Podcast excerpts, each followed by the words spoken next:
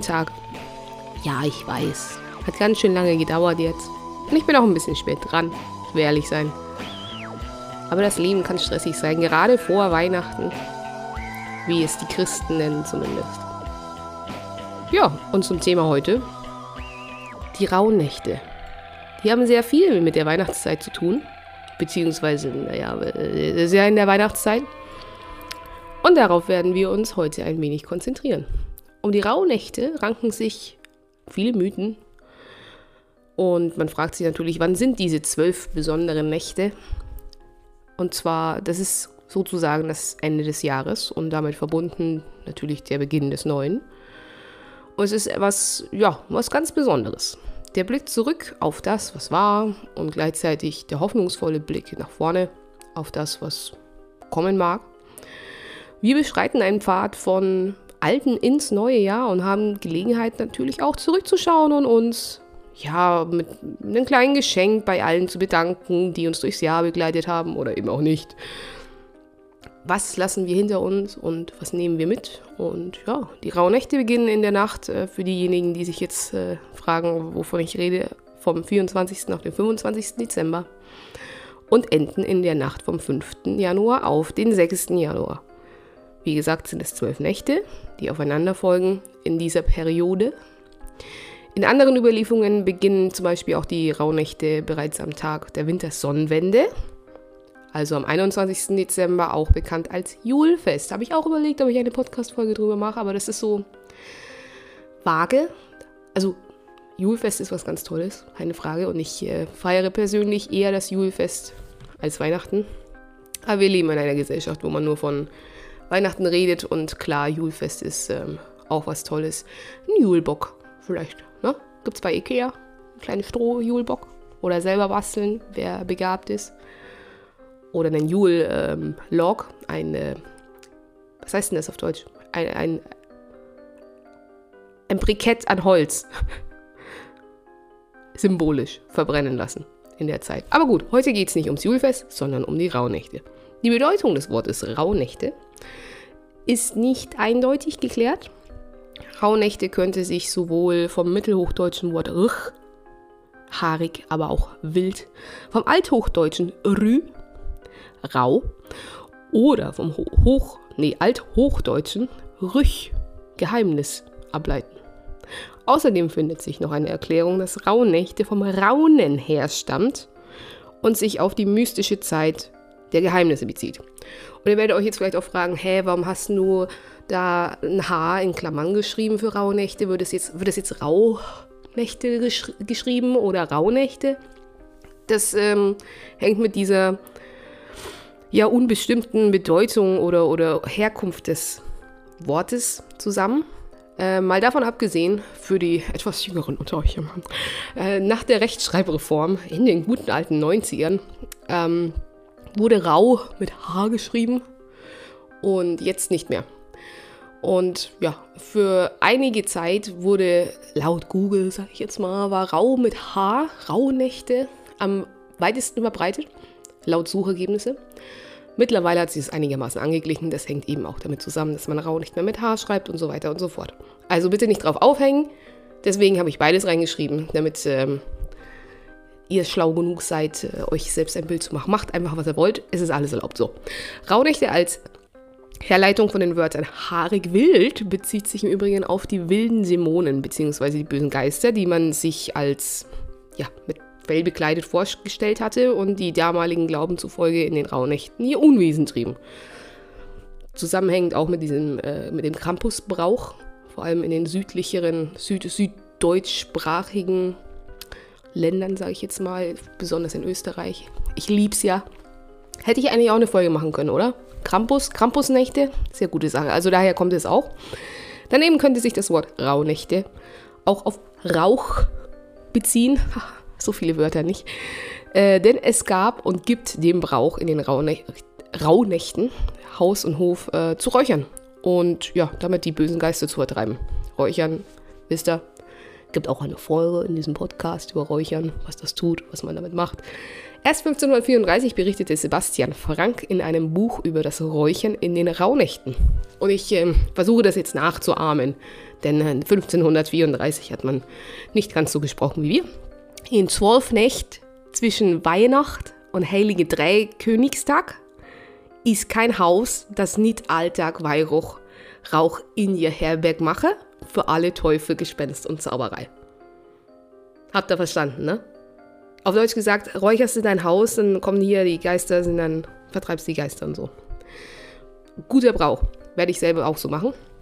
Die Rauhnächte waren auf jeden Fall heilige Nächte oder sind es auch immer noch, in denen nicht gearbeitet, sondern beobachtet und mit Achtsamkeit wahrgenommen werden sollte. Diese besonders mystische Zeit war geprägt durch den Zugang zu anderen Welten. Also einfach dieser Schleier mal wieder zwischen den Welten ist einfach in den Rauhnächten etwas ja, dünner als äh, sonst wann. Und dann kann man das natürlich hervorragend nutzen für Rituale und so weiter. In früheren Zeiten galt die Wintersonnenwende als Mutternacht. Man stellte sich vor, dass das Licht durch die Bewegung im Schoß von Mutter Erde der großen Göttin hervorgebracht wird. Das neugeborene Licht, Symbol, also das Symbol für das Licht, musste behütet werden, damit der Wolf es nicht gleich wieder verschlingt. Nach der Geburt des Lichtes am 24.12. Achtung, aufpassen, habt ihr vielleicht schon mal irgendwie, es kommt euch bekannt vor, der heilige Nacht, ne? Beginnt für zwölf Tage und Nächte Odins wilde Jagd. Das sind die eigentlichen Rauhnächte. Wilde Jagd würde euch sagen, hm, habe ich nicht irgendwie The Witcher vom The Witcher? Hat jemand die Bücher gelesen? Hat jemand die Spiele gespielt? Ja, am Freitag kommt übrigens die zweite Staffel raus, die auf den Büchern basiert. Also nicht verwechseln. Anyway, die wilde Jagd. Und jetzt habt ihr vielleicht schon gehört, die Geburt des Lichtes am 24.12. 24.12. was ist denn noch so? Jesus Christus und so weiter, die Geburt der Sonne, Christus, die Sonne, also sind wir wieder beim Thema, die Bibel, die Christen, erstens machen sie alles nach und zweitens ähm, sind es alles Metaphern, basierend auf dem Heidentum. Haha, witzig. Naja, da kommt es auf jeden Fall her, die Geburt des Lichtes, vor allem um die Rauhnächte 24. 25. Dezember. 31. Dezember, 1. Januar und 5. 6. Januar rankt sich allerlei Aberglaube. Das sind ja auch alles Feiertage, wie wir wissen. Wie gesagt, die Weihnachtsfeiertage, Neujahr und 5. 6. dann ähm, die Heiligen Drei Könige. Mancherorts galten diese Nächte als derart gefährlich, dass besondere Regeln eingehalten werden müssten. Achtung, Aberglaube, liebe ich. Baue ich immer gern mit ein, muss man wissen. Das Haus durfte keinesfalls unordentlich sein. Schon mal gut. Es war verboten, Wäsche zu waschen und aufzuhängen, denn weiße Wäsche an der Leine könnte von wilden Reitern gestohlen werden und als Leichentücher verwendet werden. Lass mal kurz sacken. Okay. In anderen Versionen dieses Aberglaubens hieß es, wilde Geister könnten sich von der Wäsche, also in der Wäsche verfangen und ziemlich böse reagieren. Die wilde Jagd reißt die Wäsche von der Leine und zerfetzt sie, hieß es. Zwischen den Jahren verzichtet man also, ja, die Wäsche rauszuhängen. Ach, herrlich, ich lieb's. Ja, wie unsere Vorfahren können wir in den Rauhnächten Einblicke in das kommende Jahr gewinnen. Also, wie gesagt, es ist eine Zeit, in der der Schleier etwas dünner ist. In jeder der zwölf Rauhnächte können wir zum Beispiel ja, ein kleines Ritual durchführen, in dem wir in andächtiger meditativer Atmosphäre zum Beispiel Karten legen oder so, also und so dann über, das, über den jeweiligen Monat des neuen Jahres erfahren. Also wenn ihr jetzt Habt ihr ja schon mal gehört, dass das Jahr aus zwölf Monaten besteht, nicht wahr? Und somit sind die zwölf Nächte für repräsentativ für jeden Monat, also erste Nacht Januar, zweite Nacht Februar und so weiter. Interessant zum Kartenlegen, zum Pendeln vielleicht auch, also alles, was mit ähm, Divination zu tun hat. Die erste Rauhnacht ähm, steht dabei für den Monat Januar, wie gesagt, und da sollte man auch am besten auf Träume achten, insbesondere in dieser Zeit und ja, alles vielleicht auch aufschreiben, sofern man sich denn erinnern kann. Ich bin da sehr schlecht drin. Wenn ich aufwache und mir denke, oh, krasser Traum, viele Nachrichten, viele Dinge, die ich mir vielleicht merken sollte, in der Sekunde, wo ich quasi darüber nachdenke, habe ich ja eigentlich schon verloren, ne? Da, also in, in dem Moment, wo ich es formulieren möchte, habe ich es direkt schon wieder vergessen. Also von daher achtet auf diese Träume und versucht sie natürlich auch zu notieren. Von mir aus eurer besten Freundin als Sprachnachricht zu senden. Spoiler funktioniert auch nicht immer, weil ich schon wieder direkt alles vergessen habe. Aber das sind gute Vorboten von dem, was kommen mag im nächsten Jahr. Und last but not least natürlich, genauso wie unsere Vorfahren, das Haus räuchern um die positiven Energien einzuladen und das Haus äh, und die eigene Aura zu reinigen und ja, den persönlichen Raum für diese heilige Zeit zu schützen. Aber es geht viel um Schutz, viel um Loslassen, viel um Reinigung und Schutz fürs nächste Jahr. Ein paar kleine Inspirationen, was ihr denn so alles räuchern könnt, beziehungsweise deren Wirkung. Denn wir wissen, was man schon alles so ein bisschen räuchern kann, wer denn die Räuchern-Folge angehört hat. Aber jetzt nochmal konkret für alle zum Mitschreiben. Zum Beispiel Angelika-Wurzel wirkt gegen Angst und Beklemmung. Dann gibt es auch noch Beifuß, hat antiseptische Eigenschaften, bekämpft Angst und Unruhe, hilft bei Neuanfängen und beugt allgemein Unglück vor. Eisenkraut fördert Glück, geistige Klarheit, Kreativität und hilft sich an Träume zu erinnern. Vielleicht sollte ich mehr Eisenkraut räuchern bin da, wie gesagt, sehr schlecht dran, meine Träume zu erinnern manchmal. Zumindest in, der, in dem Umfang, wie ich sie noch wusste, zwei Sekunden nach dem Aufwachen. So, dann gibt es noch Fichtenharz. Hat die Fähigkeit, die Umgebungsluft vor schädlichen Bakterien und auch dunklen Gedanken und unerwünschten Energien und Gefühlen wie Eifersucht und Neid zu reinigen. Vor allem auch gut fürs Haus, einfach um. Also, wenn man in ein neues Haus zieht, dann ist es immer sehr gut, wenn man Eisengrau. Äh, nee, was habe ich gerade gesagt? Fichtenharz äh, räuchert, einfach um diese Umgebungsluft einfach mal komplett zu reinigen und alles, was da sich so manifestiert hat, rauszuschmeißen. So. Nächster, ähm, very classic, Lavendel. Hat auch eine antiseptische Eigenschaft und wird zur Reinigung, Entschlackung, zum Schutz und zur Entspannung, ja, und auch zur geistigen Klarheit verbrannt. Also ist ja so ein typisches, so ein Schlafduft auch, weil es so entspannend ist und so beruhigend. Dann gibt es noch Rosmarin, wird verwendet, um auch negative Energien aus dem Haus zu vertreiben. Und ja, um so ein bisschen zu aktivieren, so Kreativität, geistige Klarheit zu fördern, ein bisschen Euphorie. Also es ist ein Stimmungsmacher, würde ich jetzt mal sagen. Und dann natürlich, habt ihr jetzt wahrscheinlich schon gedacht, wo, wo bleibt er denn? Der weiße Salbei. Hat auch bakterientötende und stark reinigende Eigenschaften wird auch gern verwendet, um eben die Luft zu reinigen. Besonders gut, um auch alte Erinnerungen loszuwerden. Bringt Frieden, Harmonie und hilft, tief durchzuatmen. Und dabei meine ich nicht, dass ihr den Rauch einatmen sollt. Das ist wahrscheinlich nicht so gut. Aber ja, eher im übertragenen Sinne tief durchatmen. Also wirklich, wisst ihr ja, weißer Salbei, maximale Reinigungskraft, gerade auch bei schlechten Juju im Haus, ähm, ein, äh, eignet sich hervorragend in der Zeit. Dann gibt es noch Wacholder. Diesen, ja, das ist so gegen die unerwünschten Einflüsse im Haus, vom Grundstück auch sehr starker Schutz, schützt vor bösen Kräften und zieht aber gleichzeitig auch gute, gesunde Energien an. Das ist eher so eine, ja, fürs Grundstück, fürs Haus generell. Dabei ist natürlich die Vorbereitung wichtig. Wir sollten uns auf jeden Fall bewusst sein, dass wir trotz all unserer guten Absichten auch eben die Macht haben, dunkle Energien in der geistigen Welt zu wecken. Weil, wie gesagt, der Schleier ist dünn. Und dabei treten vielleicht nicht nur positive Energien über, sondern eventuell auch negative. Deswegen ist der Schutz so wichtig, weil ja auch die bösen Geister und Dämonen, von denen immer die Rede ist, zu dieser Zeit ähm, ja, stärker wirken können, eventuell. Man sollte auf jeden Fall den Raum, die Räumlichkeit für die Zeremonie so ein bisschen vorbereiten, dafür eben auch verschiedene Hilfsmittel einbeziehen und also ich meine, es ist jetzt nicht essentiell, aber ihr wisst, Intuition, Intention sind das Wichtigste bei der ganzen Angelegenheit. Das heißt, je mehr Hilfsmittel und je mehr Willen ihr reinsetzt, desto größer ist die Verbindung und desto größer ist natürlich auch die Wirkung von Räucherungen und anderen rituellen ähm, Praktiken. Man könnte zum Beispiel auch eine Schale Salz für einige Tage in den Raum stellen und dann am besten außerhalb des Grundstücks entsorgen und ja, das dann eben an die, an die vier Elemente zurückgeben. Also in dem Fall vielleicht ins, ins, ins Wasser geben. Vielleicht jetzt nicht in, in den Fischteich, aber ihr wisst, was ich meine. Oder vergraben. Einfach um diese Reinigung nochmal zu unterstützen. Und ihr wisst ja, Salz ist wahnsinnig reinigend. Man kann auch natürlich einfach räuchern, weil Räuchern ja auch das vierte Element, also die Luft, symbolisiert. Alles, was, ja, was sich wieder richtig für euch anfühlt. oder auch einen Krug Wasser aufstellen, eine brennende Kerze verwenden, alles, was so ein bisschen die Intuition und die vier Elemente verbindet, um sich darauf vorzubereiten. So. Da werde ich jetzt, der nächste Punkt sind dann die verschiedenen Themen für die einzelnen Tage, denn jeder Tag oder jede Nacht, rauen Nächte, ähm, haben ein bestimmtes Thema, einen bestimmten, ja, eine bestimmte Überschrift, worum es geht. Ähm, dafür gibt es sehr, sehr genaue Beschreibungen. Ich gehe jetzt nur wirklich auf die groben Punkte ein.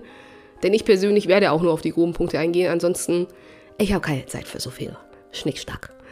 Wer sich da reinsteigern möchte und die Zeit hat, bitte macht es auch. Das ist sehr, sehr nützlich und auch toll. Ich äh, habe nur einfach voll keine Zeit. Deswegen werde ich das in einer abgespeckten, abgespeckten Version machen für mich. Da kommen wir aber später auch noch drauf zurück, was man da tun kann. So, die Themen, die verschiedenen Themen. Also, ich fange jetzt an, natürlich vom 24. auf 25. Das ist erstmal die Zeit, die den Ton angibt. Für, ja, für die magische Zeit. Beim 25. 26. die innere Stimme und Führung, also das eigene höhere Selbst. Dann dritter Tag, 26. 27. Öffnung des Herzens, Wunder geschehen lassen. 27. 28. Freisetzung blockierter Energieflüsse. 28. 29. Freundschaft, Solidarität, meine Güte. Ist bei mir scheinbar nicht so vorhanden. Familie. Ähm, und dann 29. 30. ist dann so für die Reinigung loslassen. Ihr merkt, wir kommen langsam zum Neujahr. Es geht um die Reinigung, ums Loslassen des Alten. Und dann 30. 31. immer stärker loslassen von Alten, von Belastenden. Vorbereitung auf das Neue, denn 31.01., also 31. auf die 1. Januar, so, ähm, beginnt ein neues Lebensjahr. Willkommen im Silvester, so. Dann erster Feiertag, erster auf zweiter, Segen und Weisheit, zweiter, dritter, Abschied von hartnäckigen alten Routinen, Vorbereitung auf das Neue. Dritter, vierter, wieder Reinigung und Transformation, also das, was war, umwandeln nach vorne blicken, planen, wie wird es denn besser? Vierter, fünfter Wiedergeburt, Feier, Neubeginn. Und dann die letzte Nacht, fünfter, sechster. Wünsche für das neue Jahr. Gute Zeit, um zum Beispiel auch, na, richtig, ein Vision Board zu machen. Auch eine Folge, ne? Werde ich auch wieder nächstes Jahr machen. Erstmal werde ich gucken, was denn wirklich tatsächlich davon so in Erfüllung gegangen ist 2021. Äh, ich befürchte gar nicht so viel, aber es war ja auch ein verrücktes Jahr, nicht? Also von daher kann man das dann wieder übernehmen für, für das nächste Jahr. So, das war jetzt genug harter Tobak und viel Blabla. Ähm, jetzt geht es darum, was kann man denn aktiv machen, wenn man sich jetzt nicht brutal reinsteigert, da jeden Tag seine Fragen zu beantworten und Tagebuch eine Stunde lang zu führen und tralala. Dinge, die ich tue. Denn es gibt eine Möglichkeit der Verwirklichung seiner Träume näher zu kommen. In dieser Zeit. Ich schreibe einen persönlichen Wunsch auf kleine Zettel. Pluralzettel. Ich formuliere sie möglichst positiv, da sind wir wieder beim Manifestieren, so als ob mein Wunsch, Wunsch bereits in Erfüllung gegangen wäre. Also positiv, nicht ich möchte, weiß ich nicht, ich möchte keinen Autounfall bauen, weil, also wisst ihr, was ich meine? Es muss positiv sein und es muss so sein, als ob es schon die Wahrheit wäre. Ich bin ähm, frei von äh, jeglichen Zweifel, zum Beispiel. Positiv, ja? Für jede Rauhnacht einen. Also schreibt ihr zwölf kleine Zettel, wo dann jeweils eben ein Wunsch draufsteht, der möglichst positiv, bla bla bla und so weiter, was ich gerade gesagt habe, die ich dann zusammenknülle und in ein Glas lege. Einen 13. Wunsch wird dann auf einen anderen Zettel geschrieben und ja, zu den anderen hinzugefügt. Also soll möglichst gleich aussehen natürlich. Sie müssen alle möglichst gleich aussehen und möglichst gleich groß. Und dann macht ihr 13 Wünsche, obwohl es nur 12 Nächte sind. So. Dann schüttelt ihr das alles durch. Und ähm, ab dem 24.12., also ab der ersten Rauhnacht, ziehe ich einen der Zettel heraus. So wie bei einem Adventskalender. Nur eben später oder danach. Der ist ja dann schon durch. Ähm, und ich schaue ihn mir aber nicht an. Also ihr schaut nicht, was auf dem Zettel steht, sondern ihr gebt ihn weiter an einen der vier Elemente. Das steht euch jetzt wieder frei. Entweder ihr geht, weiß ich nicht, vergrabt den oder ihr verbrennt ihn. Die meisten Leute verbrennen, glaube ich. Ich mache auch gern, sofern ich denn mal nach draußen gehe und das Wetter passt, ähm, Spaziergang und werfe ihn dann in die Pegnitz oder so. Ne? Also was auch immer ihr, womit ihr euch am wohlsten fühlt. Nicht angucken, an die Alimente geben, fertig. Es würde, glaube ich, auch funktionieren, wenn ihr ihn einfach wegwirft. Also halt in den Müll. Wichtig ist einfach nur, dass, ja, dass ihr eure Intention wieder richtig setzt und ähm, dieses Wegwerfen auch als Loslassen seht, ja? Also als Freigeben. Ist euch überlassen. Dann kommen wir zu dem interessantesten Teil. Einer der Zettel ist nach der letzten Rauhnacht übrig geblieben. Sind ja 13. So, was macht man jetzt damit? Ihn öffnen und lesen tatsächlich. Das ist der einzige, den wir lesen. Denn das ist der Wunsch, für dessen Erfüllung ich verantwortlich bin. Also nicht ich für eure Wünsche, sondern ihr, für, also wisst ihr, was ich meine? Das ist die, die eine Sache, die ihr selbst regeln müsst. Denn um die anderen kümmert sich das Universum. Und das, was übrig bleibt, wisst ihr, okay, das ist meine Aufgabe für die nächsten zwölf Monate, das zu erfüllen. So, jetzt werdet ihr sagen, äh, und was ist, wenn ich mal vergessen habe, den Zettel zu verbrennen oder sogar mehrere Tage hintereinander? Kann passieren, wenn ihr irgendwie, weiß ich nicht, bei den Feiertagen, über die Feiertage bei euren Familien seid oder ihr Besuch habt und dann halt nicht dran denkt, mal so einen Zettel rauszunehmen und den zu verbrennen. Ist nicht so schlimm. Vergessen ist menschlich. Ähm, du kannst den Zettel auch eben in der späteren Nacht verbrennen. Man sagt, man kann bis zu drei Zettel pro Nacht verbrennen oder loslassen. Das heißt, ja, wenn es geht, vielleicht nicht irgendwie erst im Januar sich denken, oh hoppla, ich habe die letzten zehn Nächte vergessen, sondern halt versucht es schon ein bisschen ernst zu nehmen. Wenn ihr mal eine Nacht vergesst, ist es nicht so schlimm.